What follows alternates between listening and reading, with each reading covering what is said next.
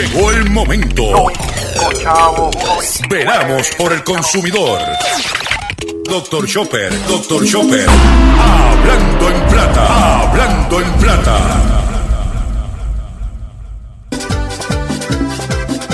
La vida está muy cara y los gastos están arriba, los sueldos están abajo y si tú buscas no hay trabajo. La cosa está bien dura si tú vas a trabajar. No te puedes enfermar, la medicina aquí cuesta. El médico ni hablar, si te vas a consultar no le puedes ni pagar. Qué manera de sufrir, no te puedes ni morir. Lo que cuesta un funeral no lo puedes tú pagar. Dime dónde vas para, ya estoy pelado. Estoy pelado. Saludos a todos, bienvenido a una edición más de tu programa, de mi programa, de nuestro programa Hablando en Plata. Hoy tenemos un programa especial eh, con el tema del reglamento de garantías. Usted sabe que la semana pasada estuvimos al eh, Master Mechanic Hugo Molina para hablar de eh, preliminar sobre cómo los mecánicos se pudieran ver afectados o cómo el mecánico tiene que estar preparado para atender situaciones de garantía ante los consumidores. Ahora vamos a entrar en el aspecto legal. Ya en el aspecto legal. En este programa pretendemos traer un trasfondo de lo que está pasando con los reglamentos. Segundo, vamos a hablar de las enmiendas de reglamento. Y tercero, y para mí muy, muy importante, que usted como consumidor debe de hacer y prepararse para radicar una querella de vehículos de motor especialmente bajo lo que se espera que sea el nuevo reglamento. Y para eso cuento con el expertise y el conocimiento del el licenciado Ignacio García Franco, del bufete García Franco. Eh, saludos, eh, licenciado, buen día, ¿cómo estás? Saludos, Arbelo, un gran placer estar de vuelta aquí y un saludo a toda la audiencia de Hablando en Plata. Este programita que yo hago, licenciado, tiene un problema grande. Este programa no es más que cuatro gatos, un mecánico de closet y, más nadie. Eso es lo que lo oye este, este, este programa. Eh, licenciado, ¿qué está pasando en DACO en este momento? Usted es experto con vasta experiencia, este, fundador de Limón Auto, adicional, antes de estar metido ya en el aspecto legal, eh, ¿qué, está pasando? ¿Qué me puede decir eh, lo que hay con DACO en este momento? Ya que usted es de los abogados que más eh, litiga, si podemos decir, esté en DACO. Sí, del lado de los consumidores, no hay duda que nuestra oficina es una de las oficinas principales en, llevar casos de consumidores en el Departamento de Asuntos del Consumidor, entiéndase, de parte del consumidor. Y DACO está atravesando los mismos retos históricos que está viendo todo el gobierno con una disminución increíble en su presupuesto y en sus recursos. Para una idea básica, DACO hoy en día tiene la mitad de los empleados que tenía hace 10 años. Antes tenía cerca de 700 empleados, ahora no superan apenas los 200 algo. Eh, antes por cada región había múltiples jueces especializados en diferentes materias. Hoy hay bien poquitos jueces que tienen que, que, ver todos los casos. En adición, y más importante aún para el consumidor, hay bien pocos técnicos, los peritos. Antes DACO tenía un andamiaje de peritaje de construcción increíble. Hoy en día lo que quedan son dos o tres peritos en construcción y en materia de autos lo que queda es un técnico por región y hay algunas regiones que no tienen ni técnico y tienen que ser compartidos con otros. Eh, más adelante en el programa, cuando estemos hablando del proceso de una querella en DACO, explicando algunos consejos prácticos de cómo se lleva un caso, vamos a discutir este, esta problemática de la escasez de los técnicos en DACO y cómo afecta al consumidor y cómo tiene que prepararse para eso. Pero ese es el panorama general. Ya DACO hoy no tiene la fuerza que tenía en su momento, que si uno, si uno llamaba al consumidor o visitaba esa agencia para una consulta general, habían abogados, habían personas con una pericia y una experiencia increíble que lo asesoraban a usted para llevar su caso y su reclamo. Ya eso verdaderamente no existe. Hoy usted va allí, llena un formulario a mano, que apenas muchas veces se entiende, usted no va necesariamente a saber articular bien su querella y eso crea unos problemas que estaremos discutiendo pues más adelante. Eh, en los últimos dos años, Arbelo, como tú conoces, DACO está llevando a cabo un proceso de consolidación de reglamentos. Esto responde a una política pública de reducir la carga de la reglamentación que crea confusión en la ciudadanía porque el reglamento Y, el reglamento X, tantos reglamentos, y a la misma vez le crea una carga a los comerciantes que afecta a la economía en general. Sin embargo, en vez de identificar reglamentos que son ya arcaicos, que no tienen razón de ser, o que si bien tienen un propósito positivo, eh, no, no, es una problemática sustancial. En vez de eliminar esas cosas, lo que la agencia se está haciendo es consolidándolos. Y está tomando en algunos casos 5, 6, 7, 8 reglamentos y combinándolos en uno. Si bien eso va a reducir el número de reglamentos, a nuestro juicio no atiende adecuadamente la, la, razón de ser de la política pública, que era reducir reglamentos. No, inclusive nosotros en conversaciones que hemos tenido con, con el pasado secretario del DACO y se lo mencioné a la actual secretaria, yo entiendo que hay un sinnúmero de reglamentos que están obsoletos ya, o hay un sinnúmero de reglamentos que se le dieron a DACO que DACO pudiera salir de ellos y dárselo a otra entidad gubernamental que tiene recursos, como por ejemplo los anuncios de compañías de celulares, que si la Junta Reglamentadora, como se llama ahora, la, la Junta Pública, como se llame ahora, eh, tiene el expertise, entonces las compañías juegan porque dice, no, eso le toca a DACO, no, eso le toca a la Junta. Y en ese el consumidor está, dáselo todo, como sucede en los seguros, que toda la regulación de seguro está bajo la Oficina de Comisión de Seguro, incluyendo los anuncios. Entonces, ¿qué pasa? Yo le doy eso. En el caso eh, García Padilla, en el cuatrienio pasado, las casas de, de informe de crédito le quitó eh, lo de los anuncios y se lo dio a DACO cuando eso tenía que regularlo en la Oficina de Comisión de Instituciones Financieras que tiene el expertise. O sea, que es reubicar. No, y cuando vinimos con la regulación de las bolsas de plástico, eso puede haber ido a calidad ambiental. Claro, por eso te estoy diciendo, vamos, a vamos a darle y vamos a limitar a DACO en los cuatro, cinco, seis querellas más importantes que el consumidor está eh, enfrentando, que práctica anuncios engañosos, vehículos de motor, eh, eh, construcción, construcción, gasolina, exacto, licuado, exacto, pesas y medidas, cosas importantes. Cosas importantes, entonces no era consolidar, echarle en una canasta un montón de reglamentos y que en esa consolidación, como muchas de las cosas confligen, pues entonces lo que han hecho es un arroz con un juelle, como dicen por ahí.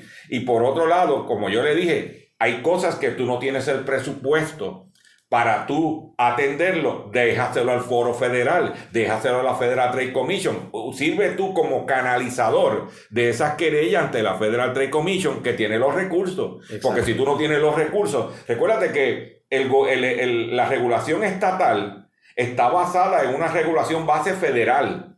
Tú no puedes ir por encima eh, tú no puedes ser lenient, como dice, eh, flexible, más flexible que la estatal, que la federal, pero tú puedes ser más, más rígida. Pero si tú no tienes el recurso para fiscalizar, deja que entre el ente federal y tú te conviertes en un facilitador para que eso se canalice a través de la Federal Trade Commission. Sin, sin duda, y en aquellos casos que leyes no permitan eso, le corresponde al DACO, a nuestro juicio, establecer un documento, un estudio bien detallado para llevarle a la Asamblea Legislativa y decirle, esta es la reforma, la transformación que es necesaria y hay que enmendar todas estas leyes. Eso no lo hemos visto. La agencia sí comparece y le expresa a los legisladores en términos generales estas cosas, pero deben hacer un estudio abarcador y llevarle al legislador lo que tiene que ser esta agencia de cara al futuro. Pero eso es lo que nos encontramos. Ese es el preámbulo general del proceso que está llevando a cabo el DACO consolidar reglamentos. Hace unos meses, en septiembre, estaba en el proceso de consolidar el reglamento de prácticas y anuncios engañosos,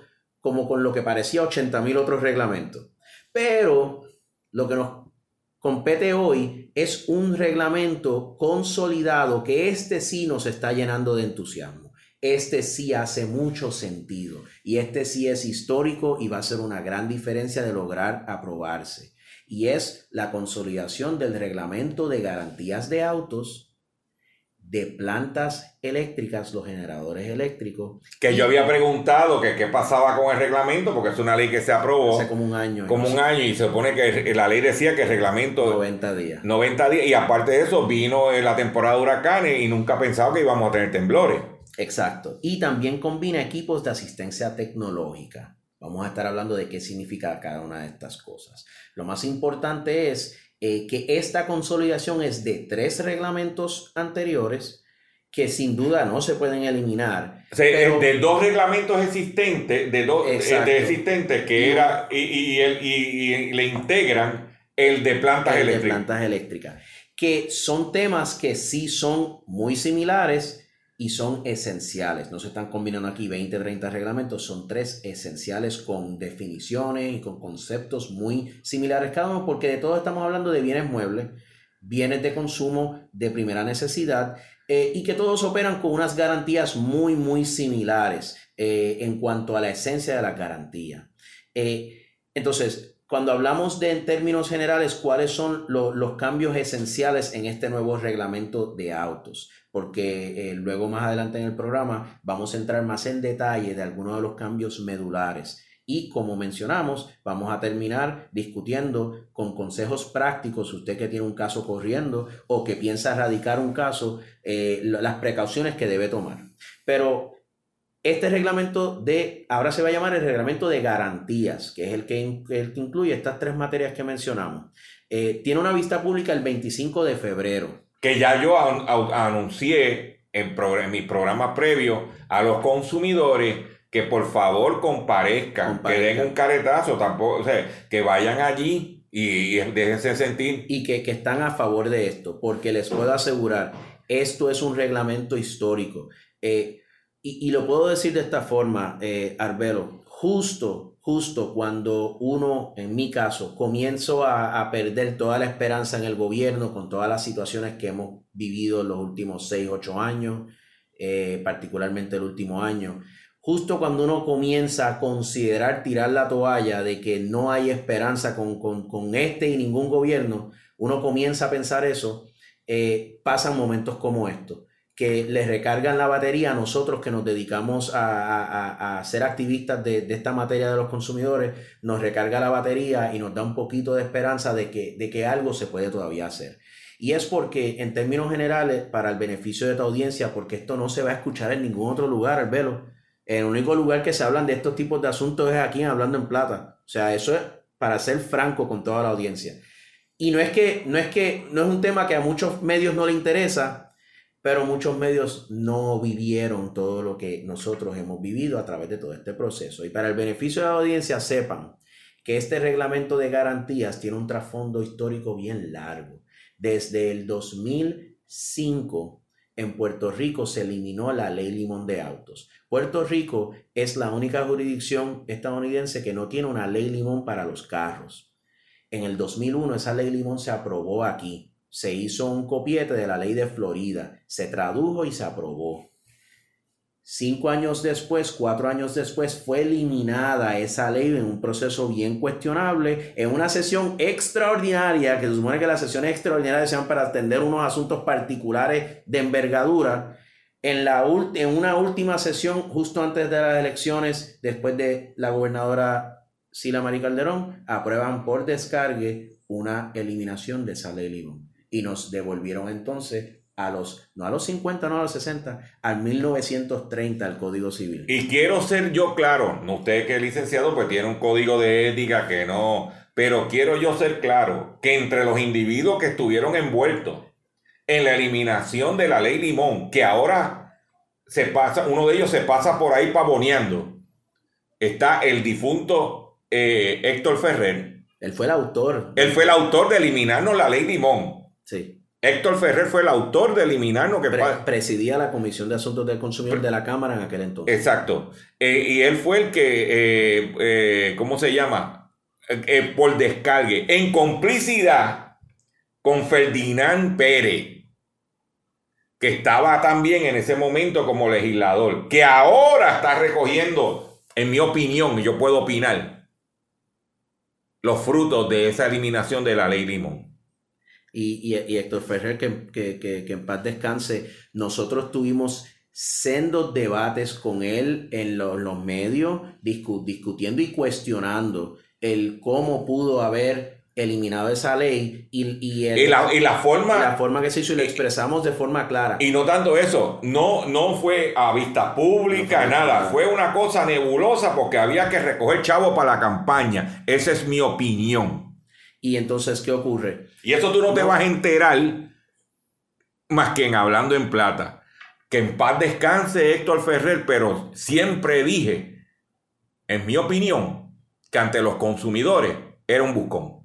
Y, y estamos hablando de que nosotros expresamos, si esa ley había áreas para mejorarla, pues se modificaba, pero eliminarla por completo fue un error. Y no tanto eso, que distribuidores de Puerto Rico que venden vehículos de motor en Puerto Rico también venden vehículos de motor en las Islas Vírgenes. Y en las Islas Vírgenes hay ley limón. Sí. Y, y, y, y nosotros pagamos más caro por los arbitrios. O sea que el gobierno nos cobra el arbitrio más alto del hemisferio. No hay jurisdicción con un arbitrio más alto en autos. Y no tenemos la y, protección. que- y nos quitan la protección. Y nosotros, eh, que lo hemos explicado, el precio que se paga en Puerto Rico, que es el precio base de garantía, que es el, el precio sugerido, el famoso MSRP, nosotros en Puerto Rico pagamos el MSRP más el arbitrio de 25 a 40%.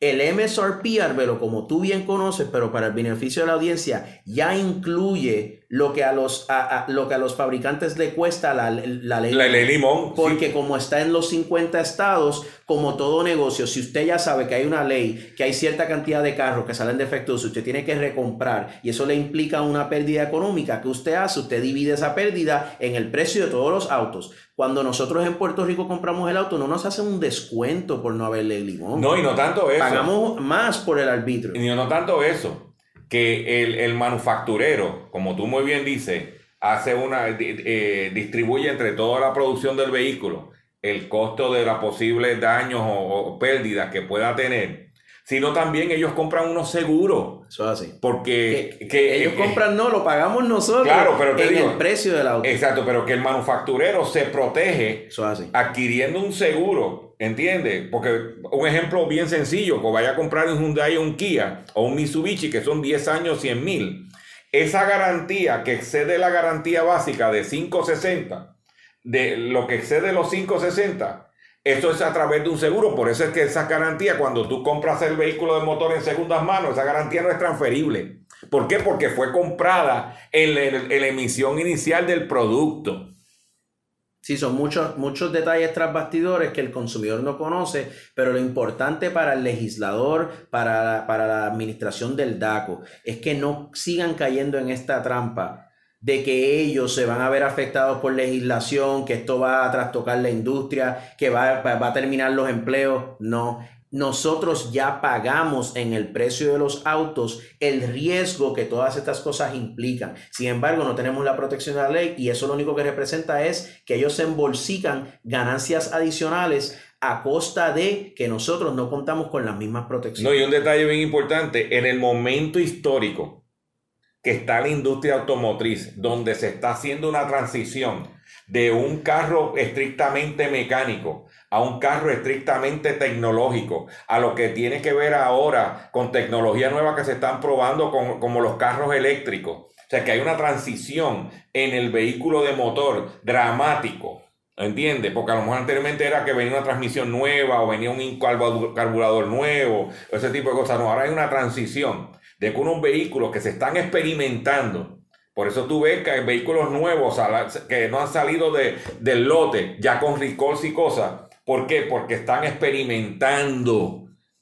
Y nosotros necesitamos tener esa, una, la protección adecuada porque ahí estamos en, un, en una etapa donde el consumidor está expuesto a una transición de la industria de automotriz y tenemos que tener la, la- la regla- reglamentación y la protección adecuada. Eso, eh, eh, eh, eso es así. Y, y vamos a sentar algunas bases generales para que, para que toda la audiencia pues sepa que después de la pausa vamos a entrar en unos detalles, pero para que sepan hacia dónde vamos.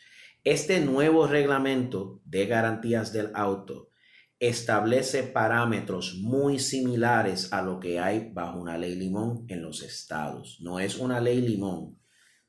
De hecho, la realidad, y se lo dice a toda la audiencia, licenciado Ignacio García, sin duda el más activo promotor de una ley limón.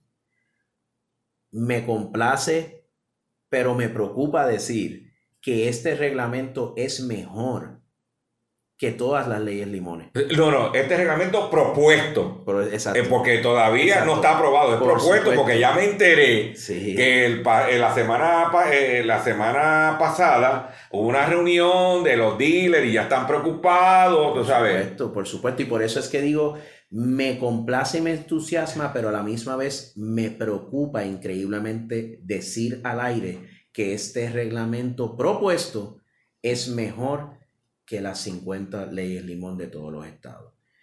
Y, eh, y eso es de lo que estamos hablando, el momento histórico y la oportunidad histórica que tenemos con este reglamento, pero a la misma vez tú y yo conocemos, Arbelo, la batalla que se avecina. Porque el poder decir al aire que esto es un reglamento de esa envergadura, eso implica que la industria automotriz entera se va a organizar como nunca antes. No, no, perdóname, eh, ya, están. Ya están. Ya están, porque ya yo conozco los movimientos que hay. Lo que pasa es lo siguiente. Lo que pasa es lo siguiente. Que en el momento histórico que está la industria de autos en Puerto Rico, que sigue bajando sus ventas, y que el consumidor es- es- es- se está, eh, tiene problemas económicos, y que los vehículos de motor han subido de precio, y que ahora un carro que tú cogías para los 60 meses ya estás hablando de 8 años. O sea, ya, ya mismo tiene una hipoteca de un carro. El consumidor que va a tener un carro 8 años, que se va a meter en una longaniza de 8 años, necesita tener un vehículo con unas protecciones de garantía adecuadas. No, y eso, eso es un tema que tú has estado discutiendo mucho, Arbelo. Ya hoy no se consiguen, no se consiguen los carros de 12, 14 mil dólares como antes. Incluso ahora hay muchos más arrendamientos, gente esencialmente alquilando con un balloon payment al final increíble para ver cómo se brega con eso al final, porque el pago de los autos no son accesibles en Puerto Rico. Y en ese sentido, sin duda, necesitamos esas protecciones. Ahora bien. Perdóname, y, y te voy a interrumpir antes que, que entre. Tú, que ves muchos casos de quiebra, uno de los problemas principales que tú estás viendo en los casos de quiebra, ¿cuál es? Gente, los carros, los carros, que la gente no puede pagar el carro, que se metió en un carro y ahora no lo puede pagar, que, la que el carro se le dañó y no está en garantía y no tiene show para arreglarlo. O sea, que Oye. tiene unos efectos secundarios. No, y el presupuesto de los hogares es bien finito. Si yo, si yo pierdo medio día de trabajo por el auto, un día y ni se diga más, se me trastoca todo el presupuesto en el hogar de ese mes. O sea, estos son asuntos bien importantes y los vehículos, la transición que mencionaste es esencial. Los mecánicos en los talleres están ahora teniendo que pasar por entrenamientos, pero nosotros no podemos ser su conejillo de India. Ellos tienen que eh, entrenarse y los autos tienen que funcionar. Y este reglamento, para establecer unas bases que vamos a, hablar más a fondo en el, en el próximo segmento, es eh, reconoce, reconoce que el consumidor en Puerto Rico no tiene que dar más de tres oportunidades para reparar cualquier defecto. Eso nunca se ha reconocido en Puerto Rico. Esa es la batalla campal sobre la ley limón. Pero más que eso, más que eso, porque yo le he explicado a Dadaco y a los legisladores, que el número de veces que tenga que dar el consumidor no es ni tan importante, porque generalmente tú miras a un juez de frente y le preguntas, juez, yo tengo que llevar el carro más de tres, cuatro veces por la misma cosa, y no hay juez que te, te diga que no, que, que, eso no es suficiente. Lo que es más importante, y este reglamento lo recoge, propuesta, es que una vez el consumidor haya, haya dado una oportunidad razonable de veces, sea dos, tres, cuatro, cinco, sea el número que sea, el consumidor puede negarse a seguir dando oportunidades adicionales.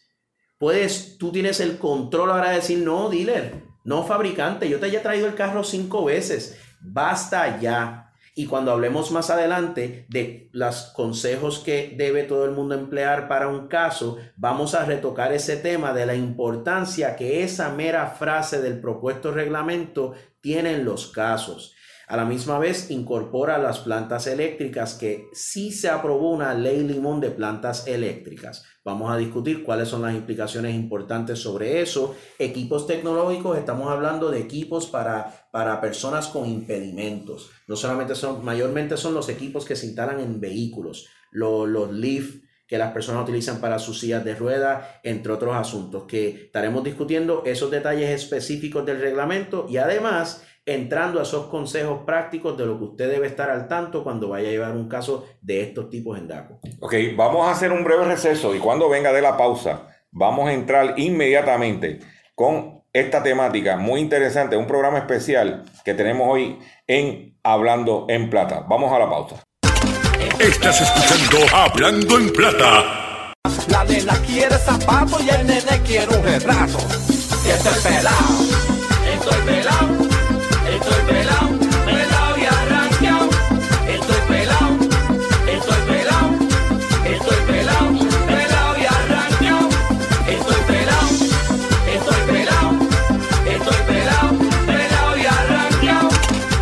Estás escuchando Hablando en Plata. Regresamos a nuestro programa Hablando en Plata y antes de irnos a la pausa, eh, estamos, este es un programa especial que tenemos, que estamos hablando sobre la nueva, el nuevo reglamento, enmienda al reglamento de garantía de vehículos de motor, de plantas eléctricas y de equipo eh, eléctrico eh, o electrónico. Y contamos con este- en este programa con el, el expertise del el licenciado Ignacio García Franco, que ha sacado de su tiempo aquí en su oficina valioso. No me vas a facturar por el tiempo, me imagino. No, no, por supuesto que no esto es un servicio público a la audiencia y, y estamos realmente, repetimos, haciendo el llamado 25 de febrero. Esa vista es el día entero. Ve- Nos 25 de febrero en la Torre Norte, usted llega a- al Centro Gubernamental Minilla, va a ser en la Torre Norte, cuando usted llega allí a la Torre Norte, va a haber un guardia de seguridad y usted le va a decir que usted quiere ir para eh, a la vista pública de el reglamento de práctica, eh, de práctica no, de, de garantía. Y, y- y- y no es que usted vaya a deponer, pero uno de los problemas que confrontamos nosotros que estamos luchando contra la pared, como dicen por ahí, es que nosotros defendemos a los consumidores, pero los consumidores se quedan en su casa to- eh, eh, eh, chilling, como dicen. Mire, siente, vaya allí. Porque ellos van a llevar un montón de dealers, un montón de abogados, y de momento lo que vamos a estar es Ignacio eh, y yo, y ponle este, otra persona más. Pero si nosotros llevamos gente allí, usted que está retirado, que no está haciendo nada, que ha tenido 20 problemas con su carro, que le vendieron un carro y está pasando las de Caín. Vaya allí. Vaya allí. Usted sabe que yo en mi programa le he traído todos los problemas. Ahora mismo estamos hablando del caso de un pleito de clase que se transó en los Estados Unidos donde Ford tiene que pagar 100 millones de dólares y tiene que comprar para atrás sí, este, los Ford Fiesta y los Ford Fusion automáticos porque la transmisión era leña, que lo tocamos en el programa anterior con, eh, eh, con el Master Mechanic. El problema que hay ahora mismo con la soldadura de los Jeep. Sí, hay un sinnúmero de problemas que están sucediendo con los vehículos. Y nosotros tenemos que buscar la forma de que si voy a pagar 500, 600, 700, 800 pesos mensuales por un carro, que el carro sirva. Que es lo único que yo quiero. Que sirva lo que yo compré. Y que voy a pagarlo por 8 años. Que sirva lo que yo compré. Que voy a pagar el seguro por 8 años de esa cuenta. Que sirva lo que yo compré y que el ente gubernamental que es responsable para que sea equitativo esta transacción, pues yo creo en el libre mercado, libre empresa y yo creo que los derechos de los dealers y del manufacturero también hay que respetarlos. Que se atienda esta situación. Ignacio, eh, te dejo la palabra porque si no yo hago el programa yo y entonces ¿para qué te tengo aquí? No, no, no, para mí, para mí es un honor, Arbelo. Sabes que hemos compartido estos temas ya por, wow, cuando nosotros primero iniciamos las conversaciones de esto fue precisamente para allá del 2006, cuando se estaba llevando la iniciativa con el senador Orlando Parga en la Comisión del Consumidor para Ley Limón. Y se dio la batalla. No, y se aprobó en Cámara y Senado. Y cuando fue Aníbal Acevedo Vilá, que está ahora aspirando para comisionado residente por los populares, ¿ah? La vetó. la vetó. Porque en ese momento se creó una organización Que es la misma que va a estar eh, ahora. que va a estar ahora, ¿ah? que se venden como que yo no me quito. ¿ah? Pero a la hora de los consumidores y los carros, que los consumidores se quiten. Él no se quita, pero los consumidores que se quiten. Y Aníbal Acevedo Vilá, que aspira en este momento a ser comisionado residente, que se vende como que es el paladín del pueblo, vetó la ley Limón cuando fue aprobada en Cámara y Senado y tuvo la oportunidad de, eh, hacerle justicia a los consumidores. Pero hubo alguien que, la, en, que endosó el veto después de que había endosado el proyecto en la Asamblea Legislativa. ¿Tú te recuerdas de esa persona? ¿Quién es?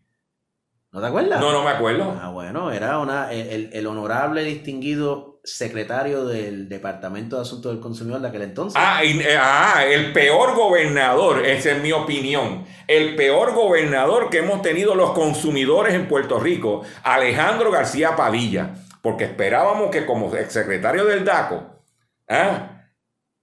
hiciera justicia a los consumidores y nunca la hizo como gobernador.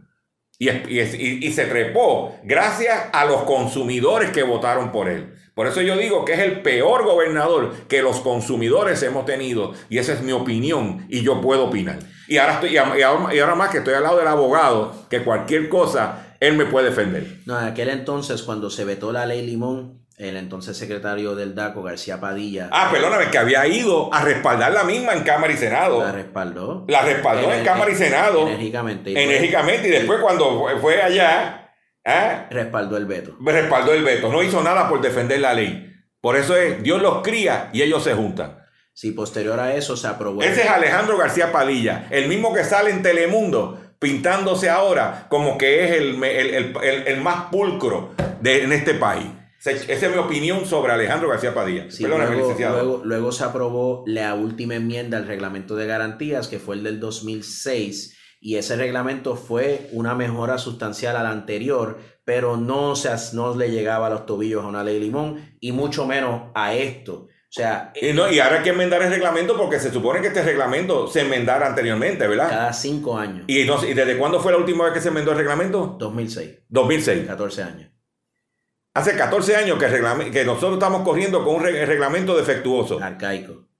Arcaico. Hubo unas mejoras que sirvieron para ese momento. Ya para el 2011-2012 era el momento de reformularlo. Y en, ese, y en ese aspecto, yo tengo que realmente reconocer la valentía increíble de la secretaria del DACO actual, Carmen eh, Salgado.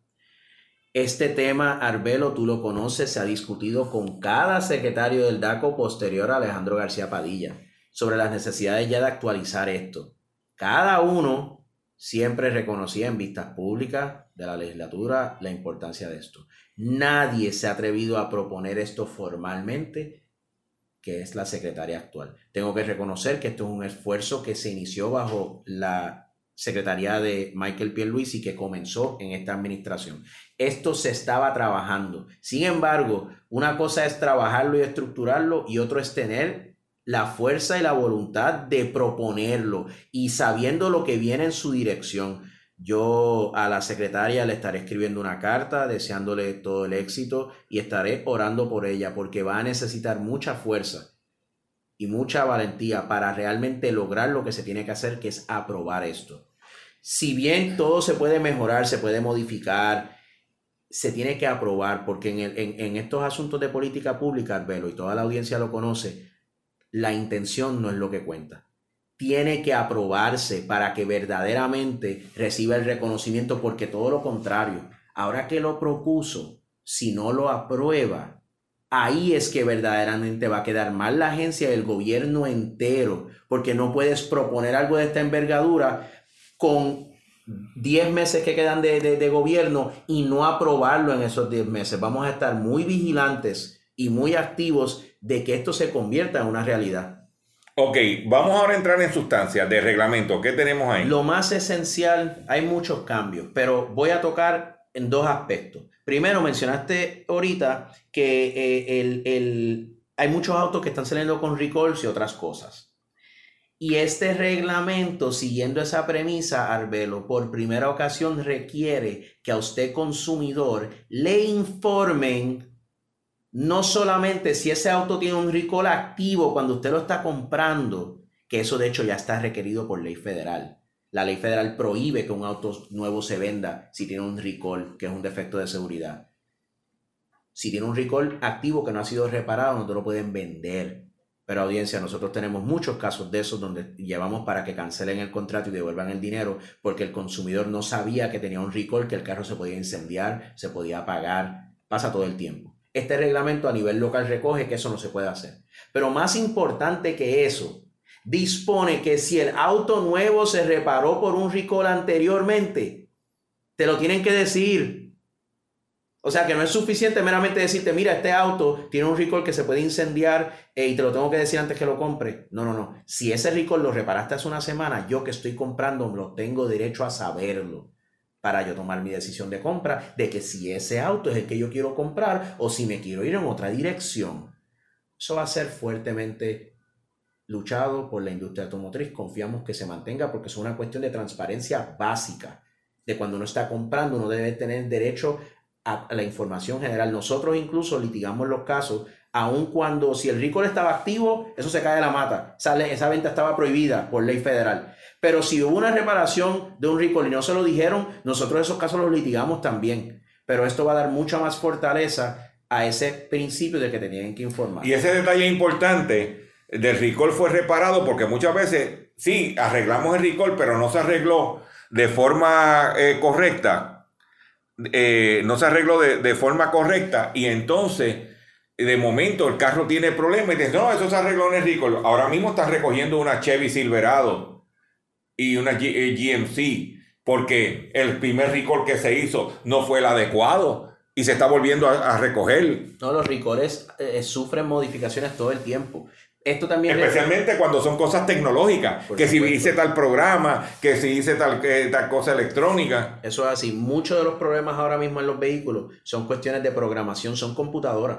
Eh, vehículos como los que mencionaste ahorita, que tienen problemas de transmisión, en la mayoría de las veces la transmisión no tiene nada malo verdaderamente como tradicionalmente sabíamos que... Sí, que era el piñón, no, no, no, el cloche de la transmisión. Exacto, no, no, no. Son cuestiones... De sensores. De sensores y de programación que no está midiendo bien las... o no armoniza bien con el motor. Y por lo tanto, de repente, la transmisión te está patinando. Pero técnicamente hablando, esa transmisión no puede patinar porque no está compuesta como una transmisión tradicional, pero uno siente el cantazo, el jalón que te puede ocasionar un accidente. Y muchas de esas cosas son cuestiones de programación y de electromecánica avanzada. Y eso ahora, si es un boletín o un recall y lo repararon, eso tienen que decir, porque muchas veces los boletines técnicos Chopper, como tú sabes, son los precursores a recalls del futuro. Eso así. Ahora bien, eso es en el punto de venta. Se fortalece que el dealer cuando le vende un auto usado, tiene que haber sido inspeccionado y le tienen que dar el informe de inspección. ¿Para qué? Para cuando luego se descubra que fue chocado, fue inundado y lo demás, ahora va a estar fortalecido el consumidor a los efectos de una representación falsa. Y no se queda meramente en el aire de que a mí me dijeron que el carro estaba estupendo. No, ahora va a estar por escrito. Cuando yo compré el carro, a mí me dijeron que el carro estaba en perfectas condiciones. Aquí está el informe. Y ahora resultó ser otra cosa. Eso va a ayudar al consumidor. Y más adelante estaremos hablando ligeramente sobre esos requisitos en un proceso de DACO y cómo esto lo va a ayudar. Por otro lado, el reglamento provee que la oportunidad que tiene que dar el consumidor, que ya mencionamos, no es más de tres por el mismo defecto. O, o si uno ya dio oportunidad razonable, sea el número que sea, ya no tengo que seguir yendo y me puedo negar. Vamos a discutir más adelante la importancia de eso. Por otro lado, de forma histórica, se reconoce por primera ocasión un límite de días para que tu carro, la reparación esté terminada. Eso nunca se ha reconocido aquí. Se establece que para vehículos de motor es 30 días y se establece que para equipos de, tecnológica, de asistencia tecnológica es 20 días. Se le da una salvedad en caso de que haya fuerza mayor o caso fortuito. Eso está reconocido en nuestro ordenamiento. Si hay una razón mayor que les impide ellos poder terminarlo en 30 días. Sí, un, apagón, este, un huracán, un terremoto, etc. Van a haber litigios en su momento de si la falta de disponibilidad de piezas es fuerza mayor o no. Para nosotros, por supuesto, no lo es. Pero, pero esa discusión es, es legítima. No obstante, la frustración que ha vivido el consumidor puertorriqueño por décadas, que llegan a mi oficina y me dicen, licenciado, esta solamente es la segunda vez que se me daña la unidad. Pero yo la tengo ahí desde octubre y estamos en febrero. Yo tengo derecho a que me cancelen el contrato. La contestación histórica hasta ahora ha sido No necesariamente. ¿Cómo va a ser? Porque en Puerto Rico se reconoce que tú tienes que dar una oportunidad razonable, tú estás en la segunda, no te lo han entregado, se parte de la premisa que cuando te lo entreguen lo más probable va a estar reparado, quién sabe, pero no está reconocido un límite de días y por lo tanto, la recomendación que usualmente se hace es, para que tengas un caso más seguro, espera que te entreguen la unidad, a ver si sigue con el fallo y si sigue con el fallo, se lleva el caso. Y la frustración de los consumidores llega al cielo de cómo es posible que en todo estado se reconozca un límite de días, menos aquí. Y ahora el reglamento propuesto establece el límite de días de 30 días. ¿Qué es razonable? Es más que razonable es más que razonable. Y si hay una fuerza mayor, caso fortuito, quedan excusados. Pero salvo eso. Sí, sí, porque esto no es como los, los del celular, ilimitado. Porque ahora es ilimitado. Así, cuando yo llevo los casos, que a veces tengo casos que se radican. El consumidor dejó el carro en octubre, llega donde mí en febrero. Yo radico la querella en marzo. Vamos a inspección de DACO en mayo. El carro estaba allí, todavía no ha sido reparado. El da cosita inspección en octubre. Ya va un año el auto allí. Dos semanas antes de la vista me envían una carta diciendo, licenciado, el carro está reparado, venga a buscarlo.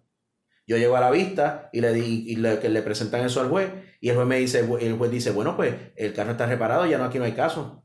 Yo lo miro y le digo, con el permiso. Si usted está un año sin su auto, ¿usted tiene el más mínimo interés en eso? No, pero es que estábamos aquí hablando de defectos. Si fueron reparados, pues podemos entrar a dialogar sobre los daños que sufrió la persona durante el año que estuvo a pie. Rápido el del dealer dice, ¿el daño de cuál yo le presté un carro? Y ahí en esa complicación es donde los casos entonces se caen ese cheque en blanco, ese ilimitado, este reglamento propuesto viene a eliminarlo. Porque una vez el consumidor dio oportunidad razonable, como dice, y 30 días es lo razonable, yo me puedo negar a seguir dando oportunidades. ¿Qué significa eso? Al día 31, al día 35, al día 40, si le quiero dar un poquito más, le puedo enviar un carta, una carta y decir, doy por terminada tu oportunidad, dame mi dinero de vuelta.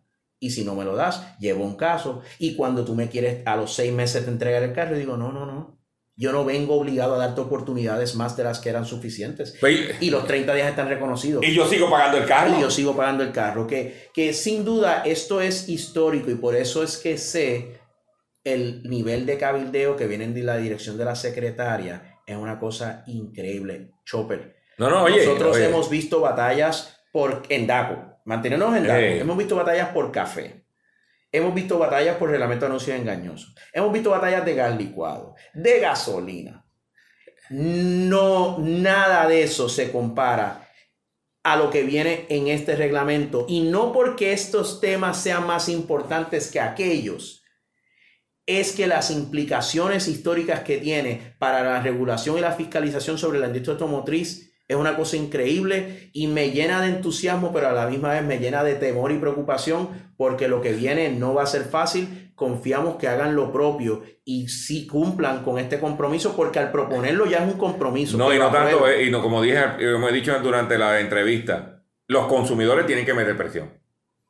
Tienen que meter Somos mucho más que ellos. Claro. Nosotros pagamos su salario. Pues claro. Los del gobierno y los de la industria automotriz. Exacto. Porque ellos siempre dicen, nosotros aportamos, escucha esto, Chopper, ¿tú lo has escuchado? Nosotros aportamos 600 millones en arbitro. Aportamos tanto en empleo, aportamos tanto en, en CRIM y en patente. No. Nosotros aportamos eso. Cuando compramos, cuando el compramos el la carro. cosa. Ellos no pagan eso, lo pagamos nosotros. No, está en el precio de venta del carro. Entonces, eh, eh, realmente eso es tener las prioridades totalmente desenfocadas si realmente aceptas la premisa de que ellos aportan. No, nosotros aportamos todo eso, nosotros lo pagamos. Esto va a ser una lucha fuerte y, vamos a pasar entonces algunos consejos relacionados a los casos eh, para el beneficio de la audiencia. Estos consejos van a aplicar ya. O sea que para resumir, los puntos más importantes de enmienda de reglamento es eh, el consumidor puede decir a cabo de cuántas visitas. Tres. Tres visitas puede decir, mira, del mismo problema. Exacto. O sea, si es de transmisión, pero se te dañó el radio, no puedes venir a decir porque es, otra cosa, sino de la, mismo, eh, de la misma situación, del mismo problema. Eh, tres veces. y a la tercera vez tú puedes decir, devuélveme los chavos. Exacto. O cámbiame por otro vehículo. Exacto. O sea, para que no, porque no te vas a quedar a pie. También lo otro es que antes era ilimitado el tiempo que podían tener un vehículo eh, eh, eh, arreglándose, ahora se limita a 30 días. 30 días.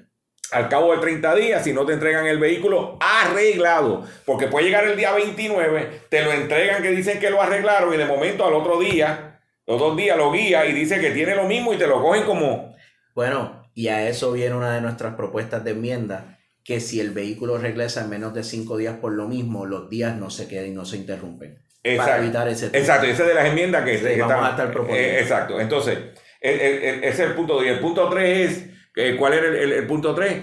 Eh, sobre la información que tienen que darle en el caso de los recalls. de los recalls y de toda reparación, porque tradicionalmente se ha tenido que informar si el carro ha sido chocado, inundado. No, ahora se amplía recalls, reparaciones de recalls, recalls que estén activos, reparaciones por boletines y reparaciones y modificaciones en general. Si ese Sí. auto llegó al dealer, no había recall ni boletín, pero lo, para probarlo identificaron que tenía problemas con el alternador o otra cosa y lo reparan, te lo tienen que informar. Sé que tiene ese, eh, información de reparación que recibió el vehículo, eh, límite de 30 días en el, en el- para una reparación y hasta tres, eh, 30 días. eh, tres, tres intentos de, para arreglarlo. Eso es básicamente el, el- el lo que sucede y eso mismo sucede con plantas eléctricas Es- y con los equipos de asistencia y asistencia legal. Eso es así. Es asistencia este, tecnológica, que son los equipos para personas con impedimento. y, y eso va a ser en esos tres renglones. Por eso se está Eh, consolidando. Se está consolidando. Que en el caso de, de la ley de plantas eléctricas ya está estipulado por ley. ya está establecido. Sé que, que no puedes no- enmendar una ley que ya está estipulado no, en planta en- eléctrica. Incluso el reglamento de, de equipos de asistencia tecnológica ya contemplaba los tres oportunidades y los 30 días. Esto ya ha estado en otras áreas, pero nunca se ha querido tocar a los autos. Ah, ok, pero por ley ya está en Por ley está en plantas, por ley ya está en asistencia tecnológica. Y- equipos y ahora- y ahora- y ahora lo- lo van a ampliar, lo proponen ampliar a autos porque el DACO tiene la facultad en ley, tanto bajo la ley orgánica del DACO como bajo la ley de garantías para hacerlo. Y no tanto eso, DACO se da cuenta, porque, porque enme- en- en- eh, quiere enmendar el reglamento e integrarlo también, DACO se da cuenta que basado en el patrón de casos que ellos ven, estos son los tres áreas de mayor problemática que ellos enfrentan y para como no tienen el recurso económico, no tienen el, el personal para estar atendiendo estas áreas que estaban así abiertas y que se litigaban, yo ahora las voy a reglamentar para entonces ponerlas en blanco y negro y yo entonces poder hacer más ágiles en el proceso de las vistas y los reclamos de los consumidores. Por, por su- por supuesto,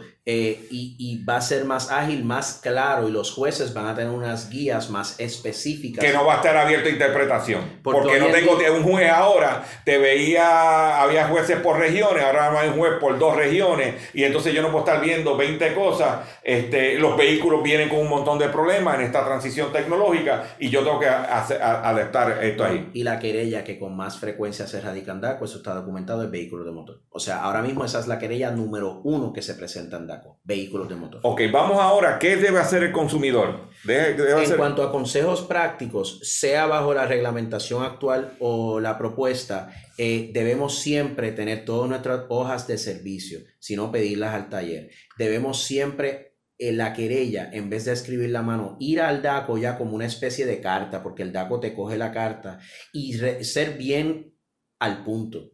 No hacer un cuento entero de Si no doy una telenovela, que el carrito, yo monté el nene, no, no, no, no. Yo no. compré un carro, salió malo, los problemas son estos. Lo he llevado tantas veces, el problema sigue, que quiero, cancélame el contrato, devuélveme los chavos.